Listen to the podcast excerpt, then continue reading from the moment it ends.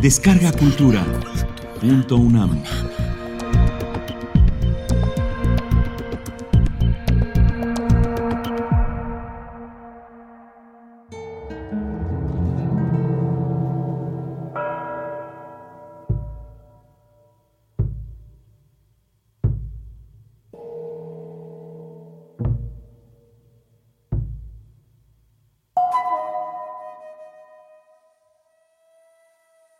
Que un saguaro seas tú.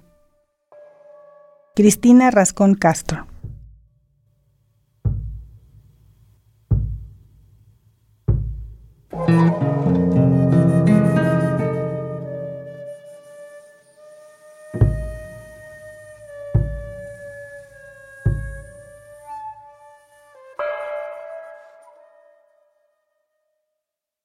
Success is my only motherfucking option. Failure's Not. Epígrafe de Eminem.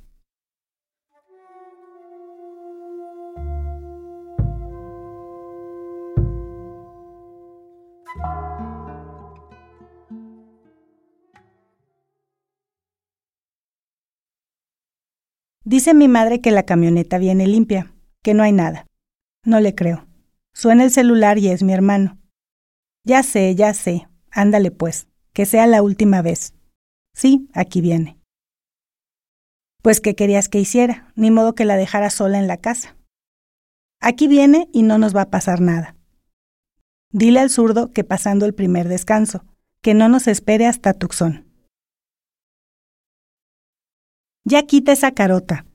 Pues, ¿cuál quieres que ponga? Me gustaría contestar, pero no me atrevo tan domesticada que estoy con sus cachetadonas en la primaria. Además, luego se soltaría con la cantaleta de Él es el que te está pagando todo. Y la verdad sí, me la estoy pasando suave en Hermosillo. Se cumplió mi sueño de estudiar letras fuera de Obregón. Después de tanto rollo de no estudies eso que no te deja lana, etcétera, etcétera, de mi madre y los tíos. Pero nunca del Tavo, mi hermano mayor, yo le pago la casa de asistencia, dijo a mi madre como él dice las cosas, sin lugar a réplica. Luego me compré un carro. Primer fin que voy a Obregón, después de un mes de soledad y gloria universitaria, y me salen con esto. Que hay que llevarle la expedición a tu hermano, que la ocupa para irse a San Diego. Otra vez cruzar, otra vez el estómago hecho nudo, y los cactus y los nervios siempre los nervios. Aunque vengamos clean, que no lo creo. Aunque dos mujeres no levanten sospecha, y sea de día, y esta expedición es nueva, no está fichada. Suena mi celular. Es Leti. Que su familia también va para Tucson, que allá nos vemos en el mall, podremos ir de compras, al cine, a cenar unas ribs. Leti, la que sí es de apellido aristocrático, la que sí vive en una casa de generaciones de la zona norte, con un papá que viste de traje, ex burócrata, ahora empresario. Mientras el aire acondicionado empieza a cosquillarme la nariz y el sol me quema los brazos, volvemos a pasar, una vez más, por el pedazo de carretera donde murió mi padre cuando yo tenía tres años. Siempre me pregunto si estarán los mismos cactus viéndonos pasar, parados en el mismo lugar, esperándonos. Si no será mi obligación frenar el carro y oler como coyote si de veras fue ahí donde se cayó, balaseado. Si alguno de esos cactus tendría mi edad y me vio llorar hace quince años. Si creció cactus solitario entre las otras cactáceas, sintiendo que ya no quería vivir en ese pedazo de carretera, sino en otro o en una maceta dentro de un tráiler de exportaciones. Cada saguaro es una persona, había dicho una vez mi abuela. Quédateles viendo nomás. Puede que un saguaro seas tú. Los saguaros crecen, avanzan en su propia dirección, no se detienen para beber, caminan por donde nadie se atreve a caminar, responden lo que nadie se atreve a preguntar. Dice mi madre que nos bajaron a todos, que nos apuntaron a mi hermano y a mí, que a ella la hirieron y nos dejaron con el cuerpo de mi padre hecho pedazos. Me pregunto si el yo cactus ha pensado en mí todas estas noches, si intentó buscarme en uno de sus sueños, arrastrando sus raíces por toda mi ciudad para verme a los ojos y decirme la verdad. Mamá no tiene cicatrices. Mi hermano tenía cinco años y dice que no recuerda haberse bajado de la troca. Recuerda, eso sí, cómo mi padre le pegó pacas de dinero en el pecho y en la espalda, y cómo lo cubrió con su camisa nueva, bien fajada. Así es la lana, fue lo último que le escuchó decir, con un chaleco antibalas. Tanto que le digo que se salga de ese mundo, mi madre y lo de siempre. Verá a mi hermano en una lateral, le dará un abrazo fuerte, regaño breve, sonrisas y bendición. Y lo dejará ir, porque ya es un hombre, y solo le pido a Dios que me lo regrese tanto que le digo que en mi casa no le faltaría nada. Pero ¿qué más quiere? Techo y comida ustedes ya tienen. Sus carrotes, dejaré de contestar, su DVD con pantalla gigantesca, la casa en Puerto Peñasco, todo eso. Y mi carrera, pensaré, y mi carro, y mi ropa de marca, y mi, mi, mi. Yo estaría bien sin eso, debería decir, a mi madre y al Tao. Yo estaría bien si no me mandaras dinero, brother. Estaría bien trabajando todo el día, estudiando en la noche, yendo y viniendo en camión hasta la casa de la tía Esther en las afueras de Hermosillo, donde dormiría en un sofá de la sala. Uy, sí, re bien, pero estaría llevándome la chingada. Así que no digo nada y me siento mierda, preguntándome si no estoy yo también dentro de la organización, si no estarán los asientos de la Expedition repletos, revisión en la línea. Dudo cada noche si veré a mi hermano en Navidad, si de veras se puede confiar en el zurdo. Imagino que me caso con el socio de mi hermano, de por vida, con el estómago hecho nudo y con los ojos llenos de carretera. ¿Qué tengo yo de diferente que se me quedan viendo y me dicen, felicidades, miren, esta sí va a ser licenciada? Mis primos y mis tíos y todo mundo lleno de esperanza. Luego puede ser profesora. Y suspiran, como diciendo safe, fuera de, a salvo. Y me dicen, platica con tu primo fulano o mengano. Convénceles de que sí se puede estudiar y salir adelante. La frasecita, salir adelante. Pero si yo nunca voy a tener una casa en la playa, Tal vez nunca me compre un carro. Seré incapaz de ayudar al resto de la familia cuando se ofrezcan accidentes, deudas, hospitales. ¿Qué puedo decirle a mis primos o a mi hermano? ¿Qué tienen ellos de buenos o de malos? Mi abuela, mi secundaria, la kermés de la cuadra, todos hemos recibido algo. Todos saben a quién acudir cuando la vida es un espejismo sin solución si hablan mal de ellos, hablo bien. Si hablan bien, yo cuestiono. Si Leti me ve a los ojos, esquivo el tema. Ya escuché cómo hablaba de mí con las otras morras, cómo se burlaban de que yo no me sabía las marcas de ropa, de que no usaba joyas chiquitas y verdaderas. Pero aprendí, sigo aprendiendo. Y si estoy con Leti no pienso en mi hermano ni en mi madre, y me siento libre y feliz. Pero cuando llego a mi casa, no quiero volver a ver a Leti en mi vida porque cae en mí la certeza de que no pertenezco a su mundo. Nunca lo haré. Leti, cuando viaja, disfruta de la música y el paisaje. Puede darse el lujo de no ir pensando en nada, aspira un oxígeno que nosotros no respiramos. En casa me alegro cuando llama el zurdo y confirma algún cruce, algún avance, alguna redada de la cual mi hermano se ha escapado, y pienso, qué hombre tan valiente es mi brother, qué aventado, qué inteligente. Pero eso dura un segundo, luego me echo a llorar y digo que es un idiota, un ciego, un pez de agua dulce luchando en agua salada. Se va a morir, le digo a mi madre en el pensamiento. ¿Qué no se da cuenta? Y entonces acelero, piso mi propio pedal bajo el pie derecho llena de gritos y de preguntas. Uno no puede estamparse con los suyos, con su familia, ¿o sí? Uno puede estrellarse hasta consigo mismo. Escucho que me dice uno de los cactus, o creo escucharlo, o eso quisiera.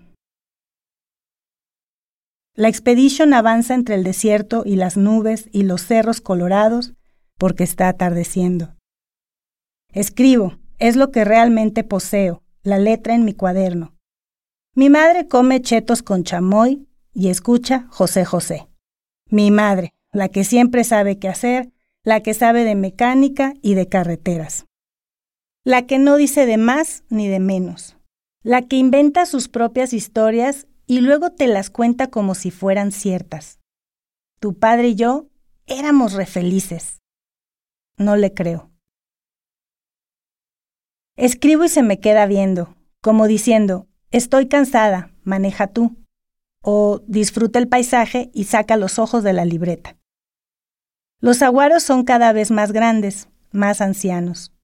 Nos miran y yo siento que me preguntan algo, como si me lo preguntara yo misma. Cuando no sé qué pensar sobre algo, escribo. Cuando no sé en dónde estoy, escribo. Cuando no sé qué saguaro soy, en qué pedazo de carretera quiero morirme. Cuando no sé si mi hermano es el mismo, si sigue siendo el niño con el que jugué al bote robado, el que me defendía. Cuando no sé si mi madre es o no la mujer de mis pesadillas, la mujer que acelera una camioneta blanca. Cuando me pregunto si mi hermano ha matado a alguien. Pero hay cosas que no se dicen, que no se preguntan, que no se piensan. Escribe tu versión, dice mi tronco verde, lleno de espinas color pardo. Escribe sobre las mujeres de tu familia, ha dicho el profe de creación literaria. Pero alguien dígame si yo soy una de las mujeres de mi familia, si estoy adentro o afuera de una camioneta blanca, de una expedition, de las llamadas telefónicas. Escribo, y es mi única opción, mi única salida. Pienso en mi padre y en la negra y en mi hermano, cada uno con su única salida. Arden la piel, el cráneo, el desierto. Arden esos filamentos llamados raíces que nadie sabe dónde están, pero queman. Muevo la pluma resbaladiza y ya no puedo leer mi propia letra. Observo a mi madre y no sé qué sentir, qué pensar. Corren las lágrimas. Ella me ve y llora también, sin decir nada, como si yo no pudiera verla, sin emitir sonido, como si estuviera sudando, sin voltearme a ver. Caen las estrellas y frena la troca, despacito. Aquí fue, mija. Apenas me asomo a ver la tierra y los espíritus verdes, con el corazón repiqueteando, buscando alguno joven, alguno que sea yo, que me diga qué pasó? Cuando arranca otra vez y levanta la mirada, llena de rabia, como si con la velocidad se le fuera a secar el rostro. Yo cuelgo mi vista un segundo, apenas en un tronco verde pálido, sin flores, sin hoyos donde aniden pájaros negros un tronco verde pálido que me dice todo, como si él también me hubiera estado esperando.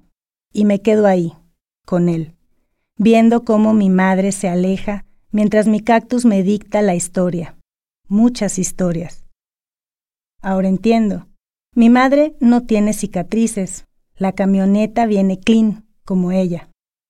No voltea ni de soslayo por el retrovisor, el de la troca, el de la memoria para ver a su hija que a su lado escribe sobre el saguaro que ha descubierto es cada una de ellas.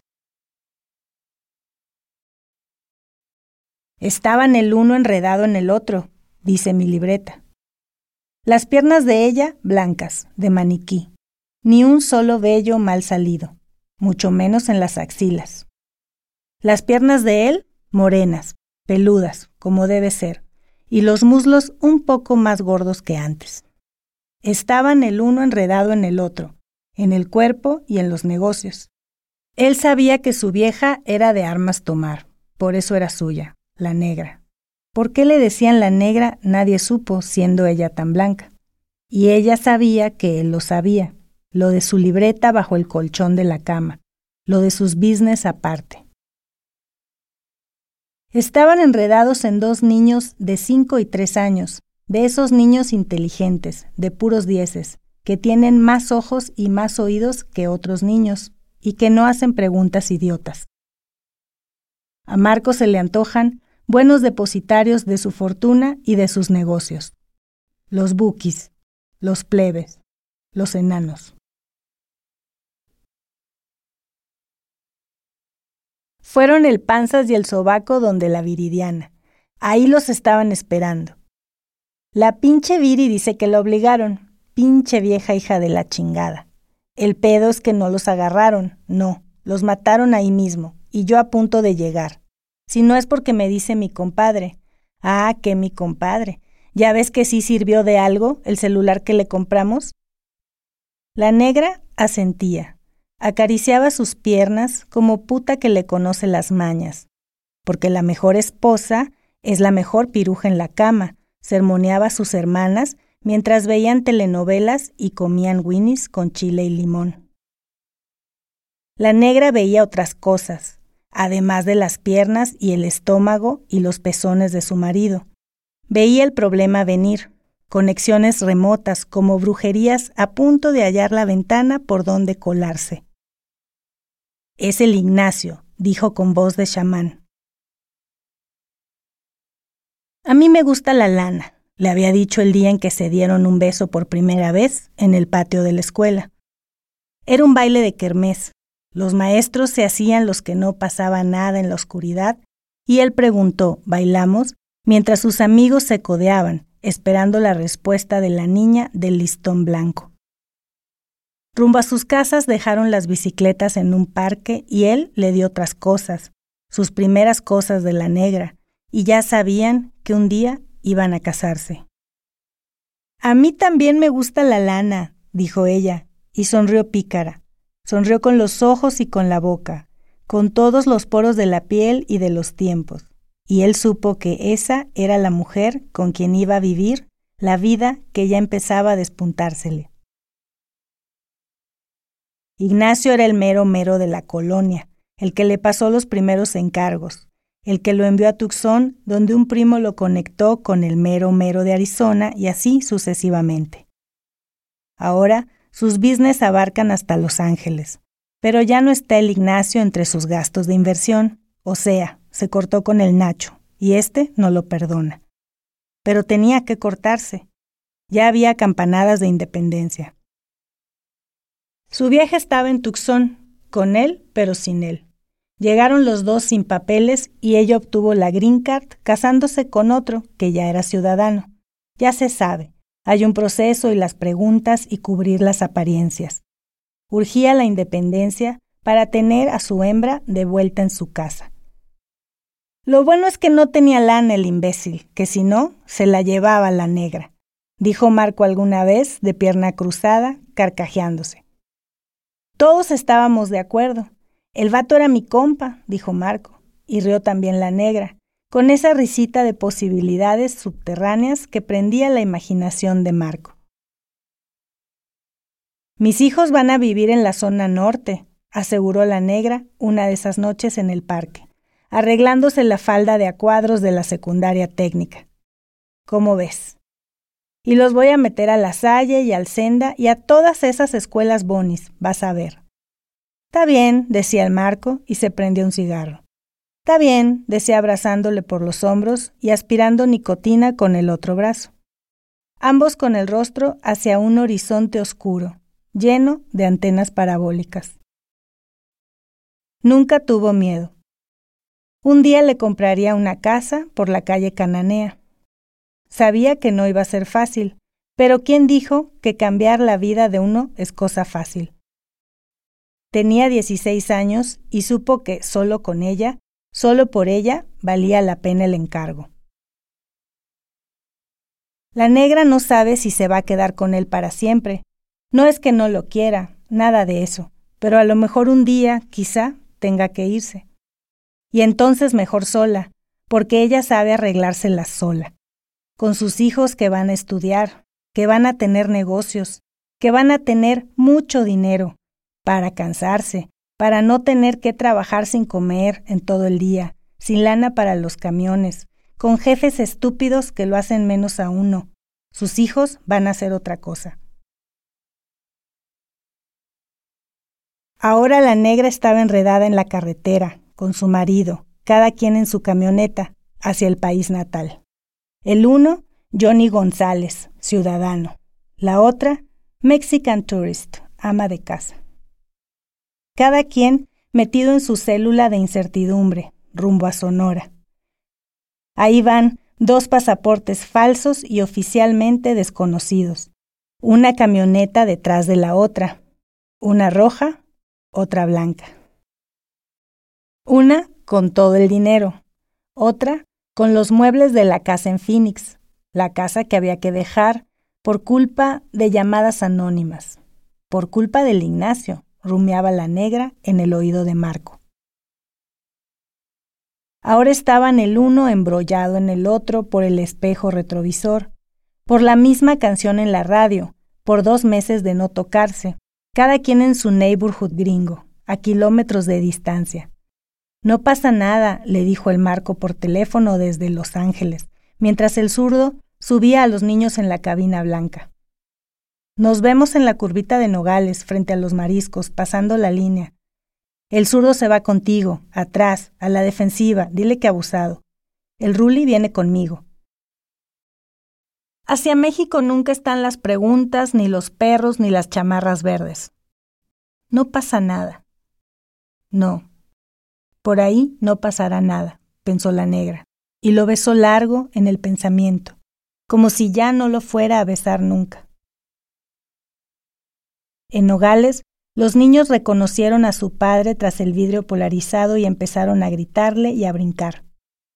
La negra frenó atrabancada y se bajó, dejando las cabezas de los niños asomándose por el vidrio de la ventana a medio abrir, como cachorros atados. Aquí traigo mucho dinero, gritó Marco a su esposa y la abrazó, bajita como era, y la levantó en el aire.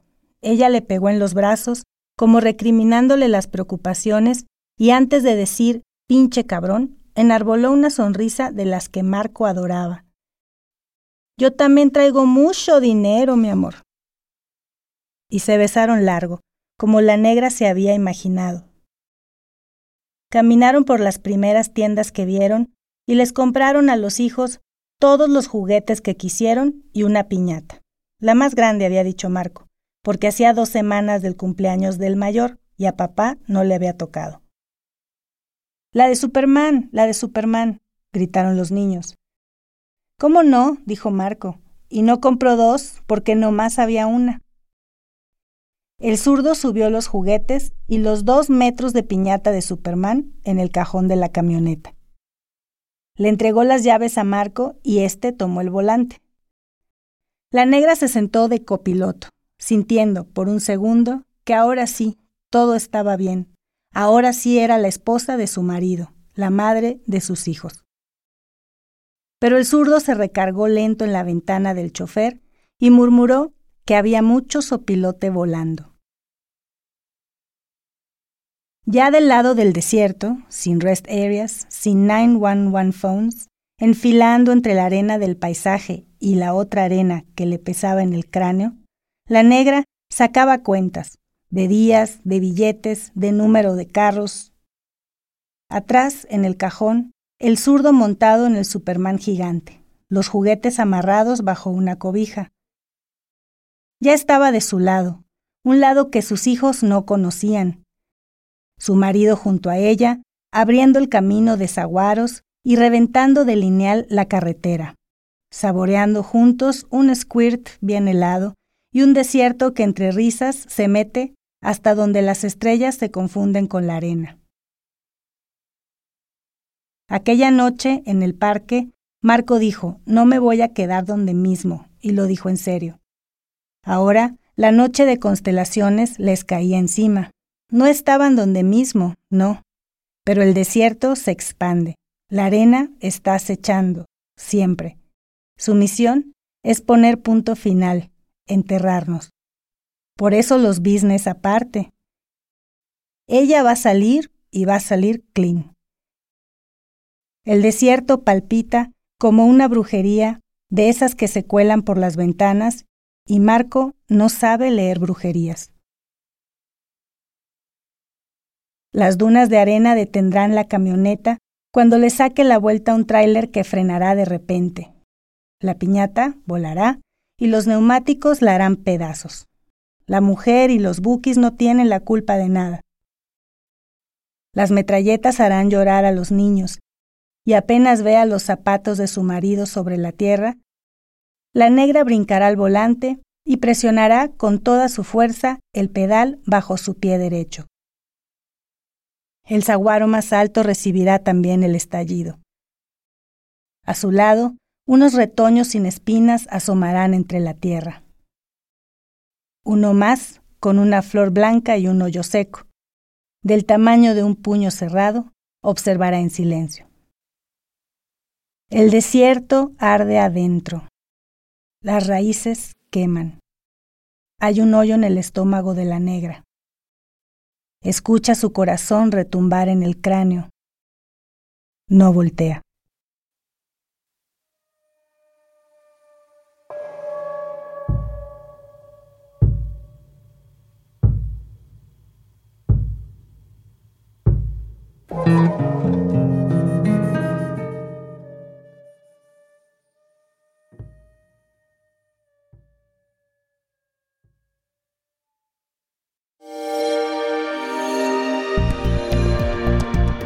Descarga Cultura.